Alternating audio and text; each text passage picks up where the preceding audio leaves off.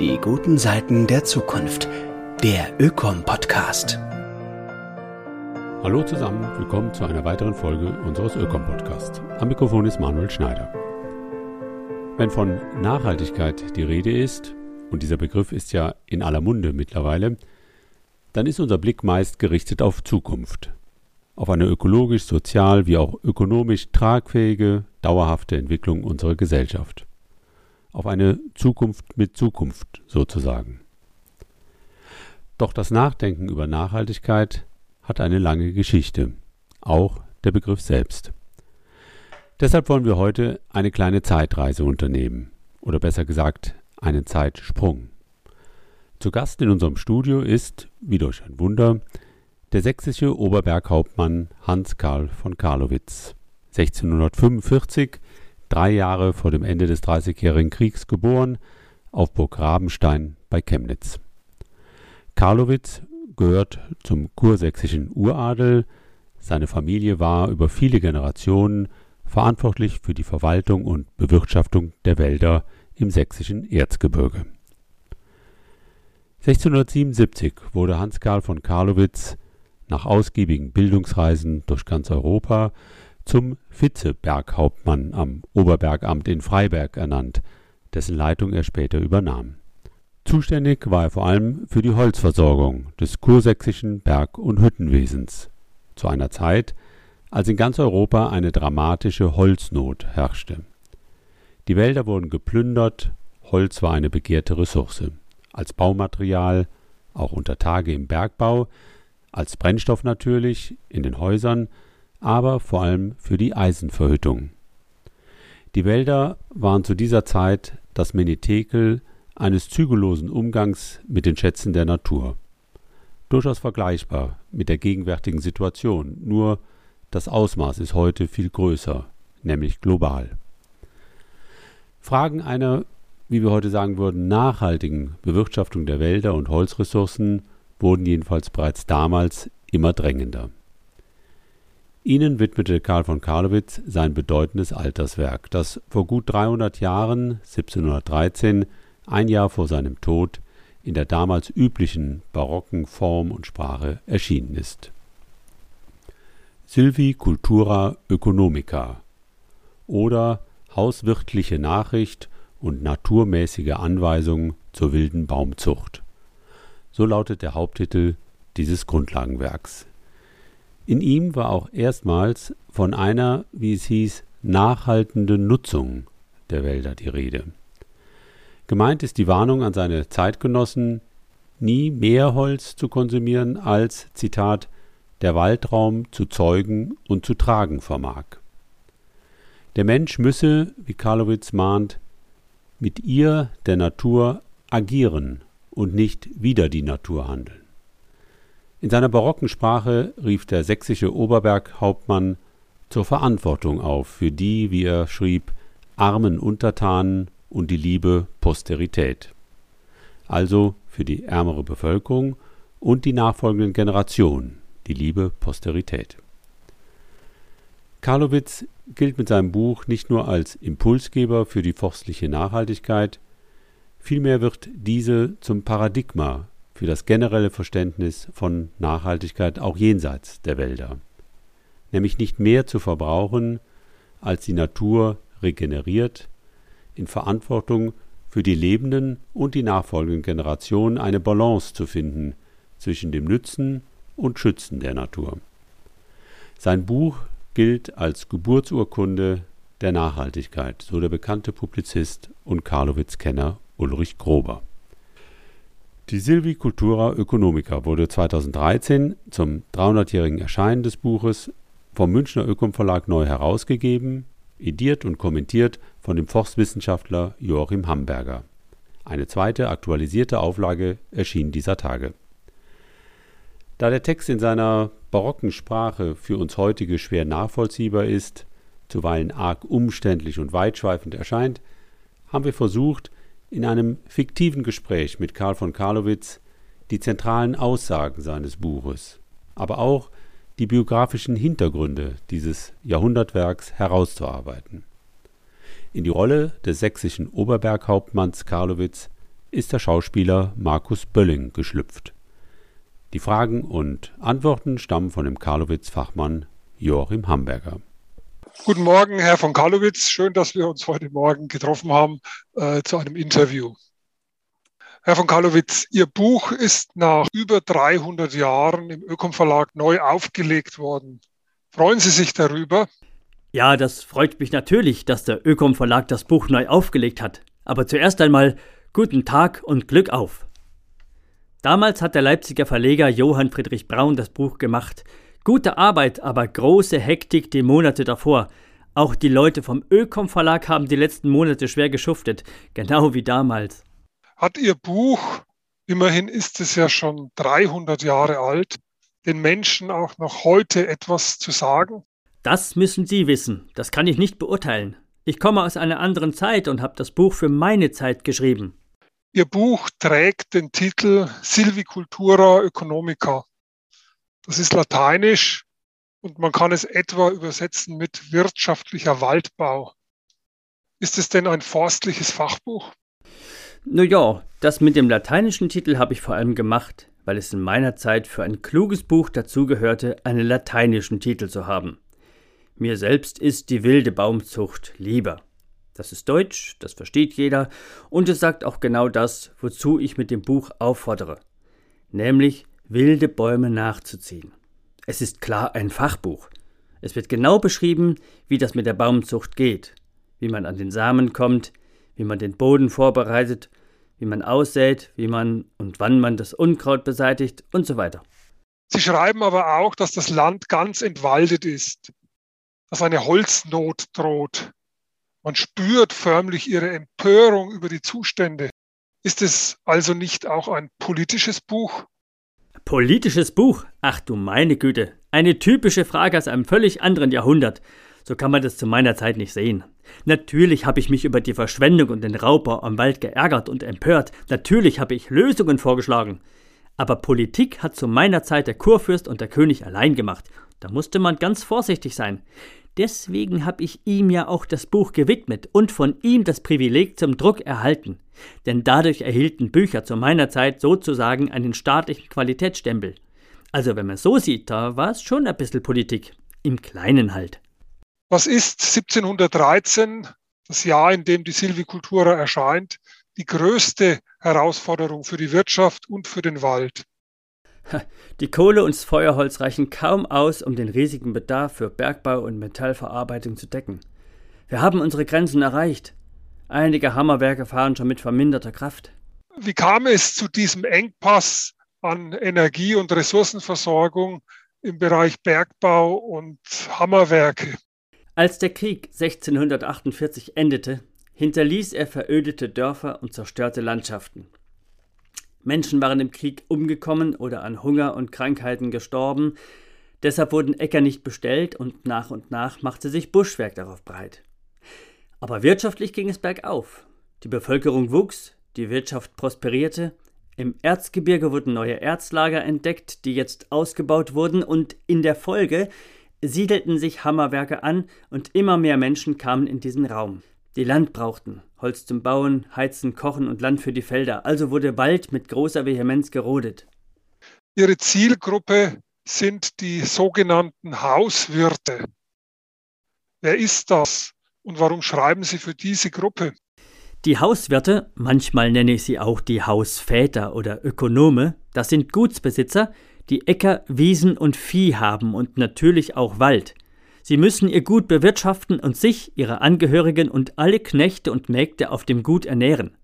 Die Hauswirte besitzen also das Land. Sie haben es entscheidend in der Hand, Dinge zu bewegen und ihre Verantwortung für das Gemeinwesen wahrzunehmen, indem sie Bäume pflanzen.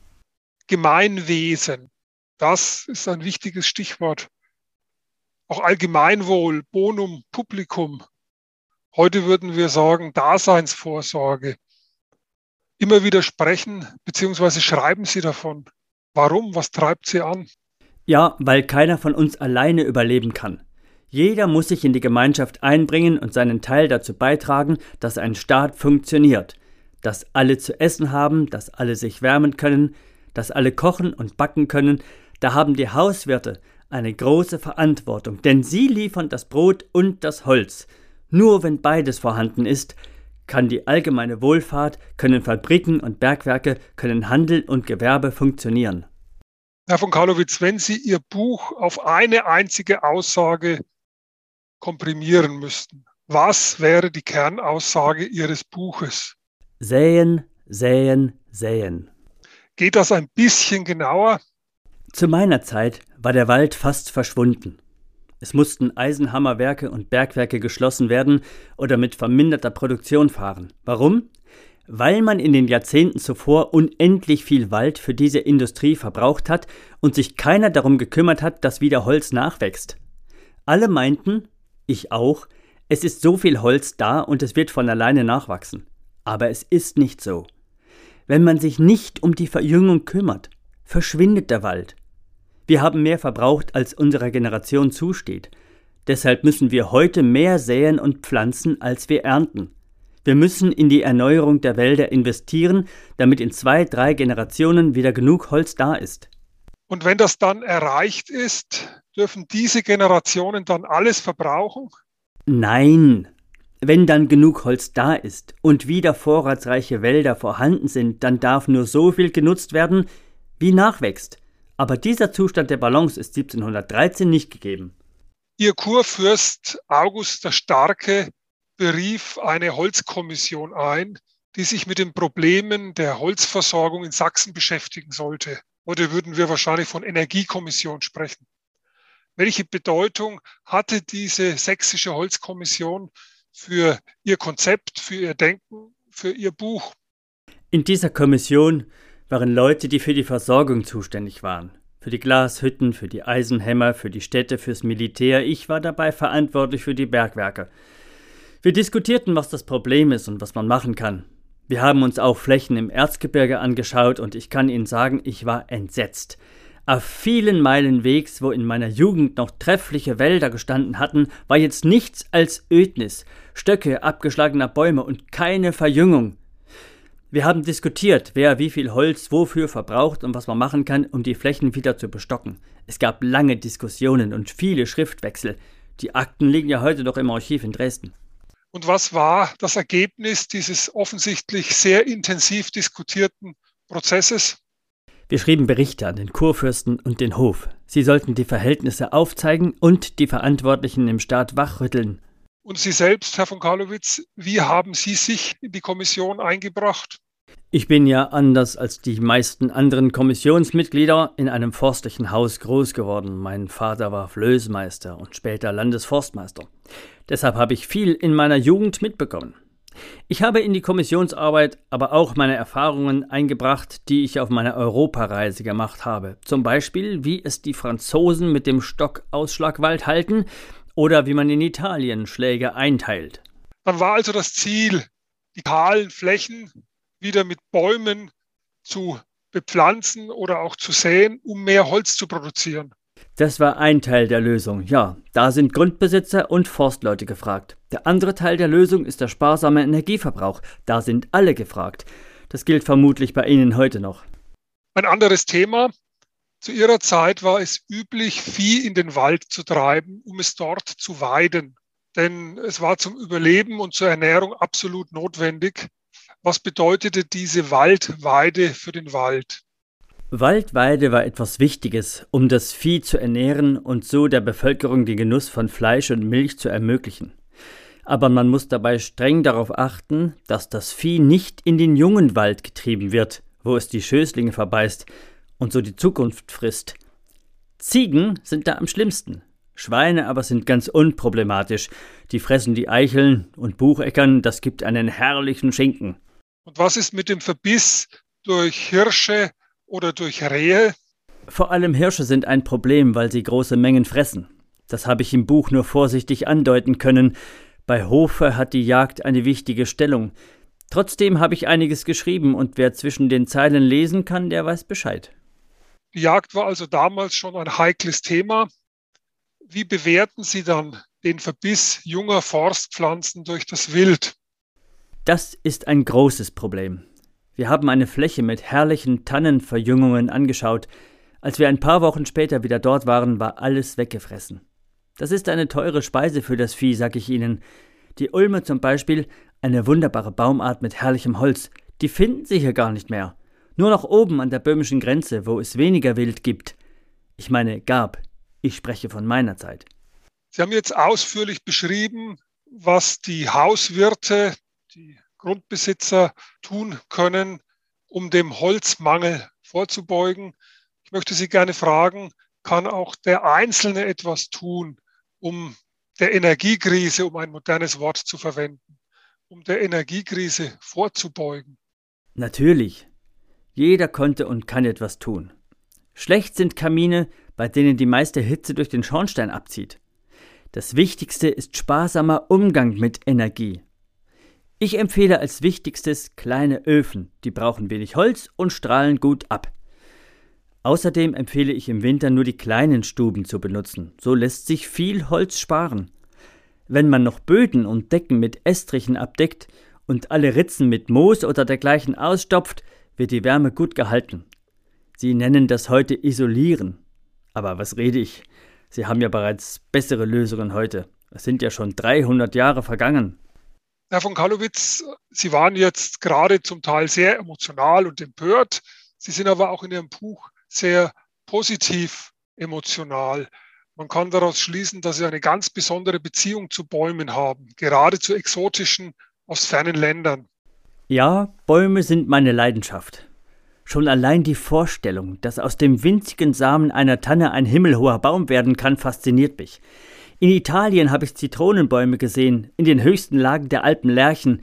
Esskastanien gibt's im Süden, aber auch in England sah ich welche. Bäume sind wunderbare Pflanzen. Sie sind schön und nützlich.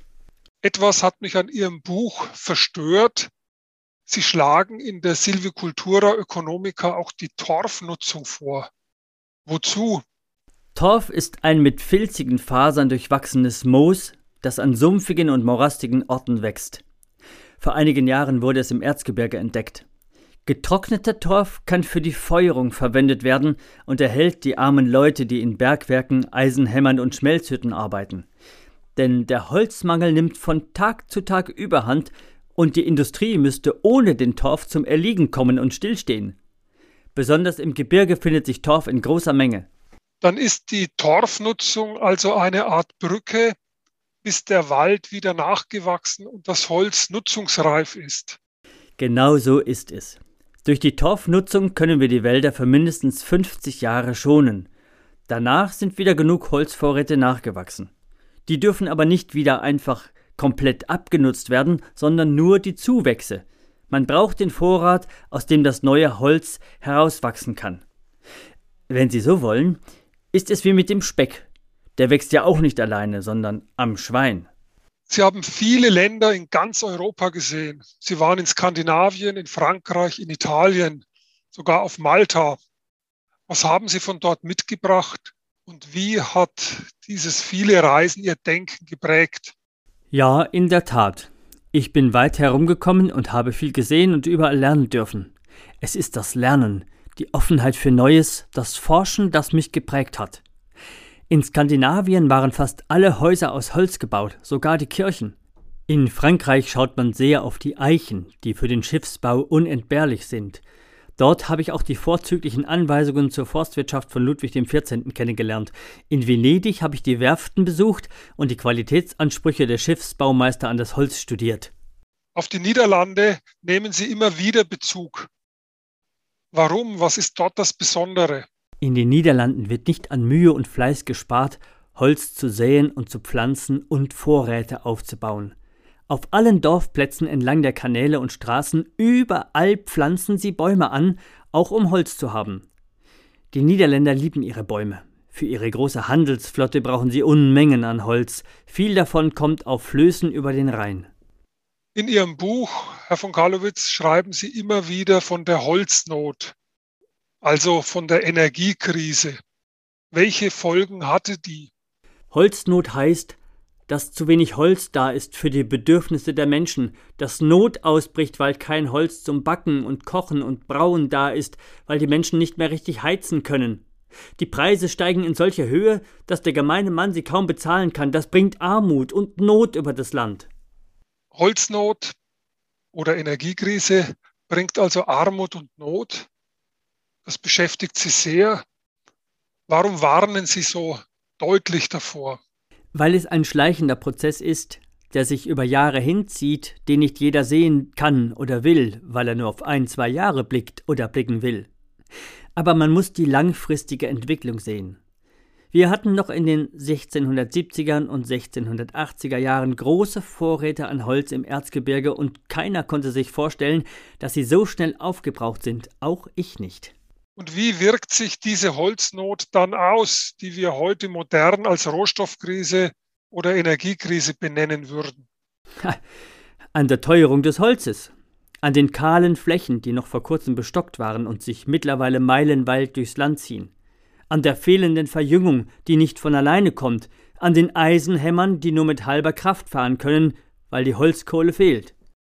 Ihr Buch, Herr von Karlowitz, ist durchzogen von der Aufforderung zu säen und zu pflanzen. Sie haben ja vorhin selber sehr schön von Säen, Säen, Säen gesprochen. Warum ist das wichtig? Die Natur verbreitet doch ganz alleine die Baumsamen. Braucht es da den Menschen? Die Natur ist wunderbar. Sie liefert alles, was wir brauchen. Aber sie braucht Hilfestellung.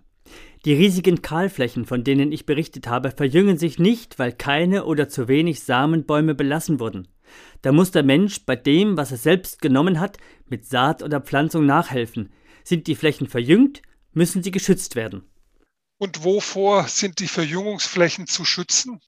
Nun, nur nachlässige Hirten lassen ihr Vieh in Verjüngungsflächen. Auch das Rotwild zerstört viel. Das ist ein teures Futter für die Tiere, sag ich Ihnen, das unsere ungeborenen Enkel zu bezahlen haben. Wir müssen also nicht nur Verjüngung ermöglichen, sondern auch beschützen und behüten, hegen und pflegen. Dazu brauchen wir Regeln, Zäune und verantwortungsbewusste Menschen. Von Ihren eigenen Reisen, aber auch aus Reiseberichten haben Sie viel Wissen aus der ganzen Welt zusammengetragen. Sie selbst waren allerdings nur in europäischen Ländern. Wenn Sie frei reisen könnten, wohin würde es Sie am allermeisten ziehen? Ja, das Reisen hat mich gepackt. In meiner Jugend bin ich fünf Jahre durch ganz Europa gereist, wir sprachen darüber. Ich war auch kurz in Schweden, bin sogar bis Malta gekommen. Als ich ein Amt hatte, ging das natürlich nicht mehr, und jetzt im Alter wäre es auch zu beschwerlich. Aber die Berichte von Reisenden in ferne Länder verschlinge ich mit Begeisterung. So kann ich von meinem Sessel aus in die ganze Welt reisen, nach Afrika, nach Persien, nach China und sogar nach Amerika. Und um auf Ihre Frage einzugehen, wo es mich besonders hinziehen würde, das wären wohl die Tropen, wo an den Bäumen alle Jahreszeiten gleichzeitig nebeneinander oder gar an einem Baum vorkommen. Der Austrieb der Knospen, das Reifen der Früchte und der Fall der Blätter. Wunderlich, sehr wunderlich. Durch Ihr Buch zieht sich das Staunen über die kleinen und die großen Dinge der Natur wie ein roter Faden. Auch die Aufforderung, immer wieder zu lernen und zu forschen. Was bringt sie dazu? Die Natur ist eine großartige Schöpfung. Allein die Tatsache, dass aus einem wenige Millimeter kleinen Samen ein Baum wird, der weit in den Himmel reicht, fasziniert mich. Wir wissen so wenig über die Natur und die Zusammenhänge. Wenn wir sie erforschen, können wir lernen und dieses Wissen zum Nutzen der Menschheit einsetzen. Und der Anfang allen Forschens ist das Staunen. Was ist das Hauptproblem des Menschen beim Umgang mit Wald? Hm, was ist das Problem? Er wächst so langsam. Aber nein, das ist nicht das Problem. Das Problem ist, dass wir Menschen dieses langsame Wachstum kaum wahrnehmen und deshalb auch kaum merken, dass wir mehr nutzen, als nachwächst. Wenn das eine längere Zeit so geht, ist der Wald auf einmal weg. Man braucht ein Holzkapital, das man bewirtschaftet, und nur der Zuwachs, also die Zinsen, darf man davon nehmen. Ist diese Aussage, nur den Zuwachs zu nutzen, auch auf heute übertragbar? Tja, meine Zeit ist 300 Jahre her. Sie haben heute andere Probleme, größere. Aber der Kern ist doch derselbe. Man kann auf Dauer nicht gegen die Natur arbeiten. Man muss auf sie achten, sie pflegen, sie genau beobachten und auf sie hören. Man muss gerade im Wald sanft mit der Natur wirtschaften. Das meine ich, wenn ich im Titel Naturmäßige Anweisung zur wilden Baumzucht schreibe. Herr von Karlowitz, Sie gelten als der Erfinder der Nachhaltigkeit. Was sagen Sie dazu? Ich kannte den Begriff Nachhaltigkeit nicht und ich habe ihn auch nicht verwendet. Deshalb kann ich ihn auch nicht erfunden haben. Aber Sie schreiben von der nachhaltenden Nutzung, die für die Stabilität einer Volkswirtschaft, die Wohlfahrt eines Landes wichtig ist. Ja, das ist richtig. Es gab zu meiner Zeit auch das Gefühl, dass wir im Heute das Morgen unserer Kinder und Kindeskinder verantworten und entsprechend handeln müssen. Das meinen Sie doch mit Nachhaltigkeit, oder? Aber ein Wort gab es zu meiner Zeit noch nicht dafür. Nachhaltigkeit passt, denke ich, sehr gut. Etwas soll lange halten für eine Zeit nach uns. Aber erfunden habe ich das Wort nicht. Ich habe vielleicht den sprachlichen Keimling gesetzt, den andere nach mir gepflegt und entwickelt haben. Und wie würden Sie Nachhaltigkeit definieren? Das ist wohl ein Denken von der Zukunft her, ein Denken, das das allgemeine Wohl und die Daseinsvorsorge berücksichtigt. Es hat Handlungen zur Folge, die der Natur gemäß sind und nicht gegen sie. Zukunft heute verantworten. So könnte man das vielleicht sagen. Herr von Karlowitz, wie alt ist denn die Idee der Nachhaltigkeit? Wenn Sie sagen, sie war zu Ihrer Zeit schon als Gedanke vorhanden, aber eben noch nicht mit der Begrifflichkeit. Die Idee ist ja viel älter als mein Buch. Sie ist uralt. Sie steckt schon bei Plinius und Xenophon und anderen, die über die gute Wirtschaftsführung eines Landgutes geschrieben haben. Auch in der Bibel stehen viele Gedanken zur nachhaltigen Wirtschaft. Und welche Rolle sollte Ihrer Meinung nach der Staat einnehmen? Der Staat muss leiten. Durch gute Gesetze, die Richtschnur geben zu guter Wirtschaft, aber er muss auch selbst Vorbild guten Wirtschaftens sein. Nachhaltigkeit hat auch etwas mit Generationengerechtigkeit zu tun. Wie stehen Sie dazu? Das ist eines von diesen neuen modernen Worten, bei denen ich eine Weile brauche, bis ich sie verstehe. Generationengerechtigkeit. Aber davon schreibe ich doch auf jeder Seite des Buches. Haben Sie es denn nicht gelesen? Ich nenne es Fürsorge für die liebe Posterität, die heute noch nicht handeln kann und deren Interessen wir mitdenken und mit berücksichtigen müssen. Die Jugend und die Nachkommen sollen von unserem Handeln Nutzen haben. Und wo liegt heute das Hauptproblem, dass die Generationengerechtigkeit so schlecht funktioniert? Das Hauptproblem wie auch zu meiner Zeit, ist die Trägheit der Menschen, der nachlässige Umgang, das nicht ins Handeln kommen, weil es immer noch irgendwie ging, die Energiefrage zu lösen. Erst wenn die Not groß ist, wenn dem Menschen das Wasser bis ins Maul steht, dann besinnt er sich und ändert sein Verhalten. Vorher nicht, leider. Sie haben dieses Buch, Herr von Karlowitz, am Ende Ihres Lebens geschrieben. Ist es ein Vermächtnis? Von meiner Jugend an haben mich Bäume und der Wald begleitet. Als Kind hat mich mein Vater oft mitgenommen und wir haben große und mächtige Urwaldbäume gesehen, von denen es heute nur noch wenige auf felsigen Gipfeln und in den entlegensten Moresten gibt. Als junger Amthauptmann hatte ich mich auch um den Wald zu kümmern und als Vizeberghauptmann war ich zuständig für den Nachschub an Holz. Holz und Bäume haben mein Leben begleitet. Deshalb war es mir auch ein so wichtiges Anliegen, mein Wissen um die Vermehrung der Bäume weiterzugeben. Ja, Sie haben recht, das Buch ist ein Vermächtnis. Es ist aber auch eine Aufforderung zu handeln. Wir haben heute ein ganz besonderes Problem. Wir müssen die Wälder wegen der menschengemachten Erderwärmung an den Klimawandel anpassen. Was sagen Sie dazu? In der Tat erstaunlich, dass es so etwas überhaupt geben kann. Menschengemachte Erderwärmung.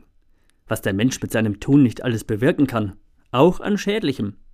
Es dürfte jedenfalls eine Riesenaufgabe sein, den Wald auf dieses neue Klima vorzubereiten. Denn, wie ich mir hab sagen lassen, eure Wälder aus dem 20. Jahrhundert sind zwar holzreich, also ganz anders als zu meiner Zeit, voller starker Stämme, aber meist von Nadelbäumen, die die Hitze und Trockenheit des 21. Jahrhunderts nicht vertragen. Ich rufe den Waldbesitzern und Forstleuten deshalb zu, Resigniert nicht vor dieser gewaltigen Aufgabe. Schaut nach vorne. Traut euch, die Wälder aktiv anzufassen, bevor Käfer oder Sturm Kahlflächen schaffen. Denn eine Kahlfläche wieder zu bewalten ist unendlich mühselig. Ich weiß das leider sehr gut. Es braucht eine achtsame, an der Natur orientierte Arbeit von Jahrzehnten, um mit vielen Baumarten einen widerstandsfähigen Wald zu schaffen. Und der bringt nicht nur Holz, was zu meiner Zeit besonders wichtig war, sondern das, was ihr heute Ökosystemleistungen nennt. Das ist übrigens kein schönes Wort. Ökosystemleistungen, aber ein sehr treffendes für alles, was ein gesunder Wald kann und was ihr im 21. Jahrhundert dringend braucht. Wasserspende, Luftreinigung, Lebensraum für Tierarten und, und, und. Viele junge Menschen schauen mit Sorge in die Zukunft. Wir haben eine sehr engagierte Bewegung, Fridays for Futures. Was möchten Sie diesen jungen Menschen von heute zurufen oder mitgeben? Der Zustand der Welt insgesamt ist mit dem Wandel des Klimas und dem Aussterben so vieler Pflanzen und Tiere, von dem ich erfahren habe, ziemlich übel. Das ist wie zu meiner Zeit mit den Wäldern. Man kennt die Probleme genau, aber verändert nur wenig und das auch noch sehr langsam. Deshalb rufe ich den jungen Menschen zu, empört euch über den Umgang mit der Erde und den Zustand, der euch hinterlassen wird. Aber bleibt nicht in der Empörung stehen, engagiert euch auch. Oh, das war jetzt aber sehr eindringlich. Aber, aber wichtig. Also bitte. Herr von Karlowitz, vielen Dank für dieses Gespräch. Was wäre denn Ihr Schlusswort? Es ist wichtig, zu planen und zu messen und technische Dinge zu entwickeln, die uns helfen, die Zukunft zu gestalten. Aber noch wichtiger ist es, sich des Staunen über die wunderbare Natur, über diese herrliche Schöpfung zu erhalten. Aus diesem Staunen heraus aus der Liebe zur Natur erwächst das Engagement und die Sorge für die Natur und für die Nachfahren von ganz alleine. Mir gefällt da der Satz eines alten Heiligen besonders gut, der meinte, die Wälder lehren uns mehr Dinge als der beste Lehrer.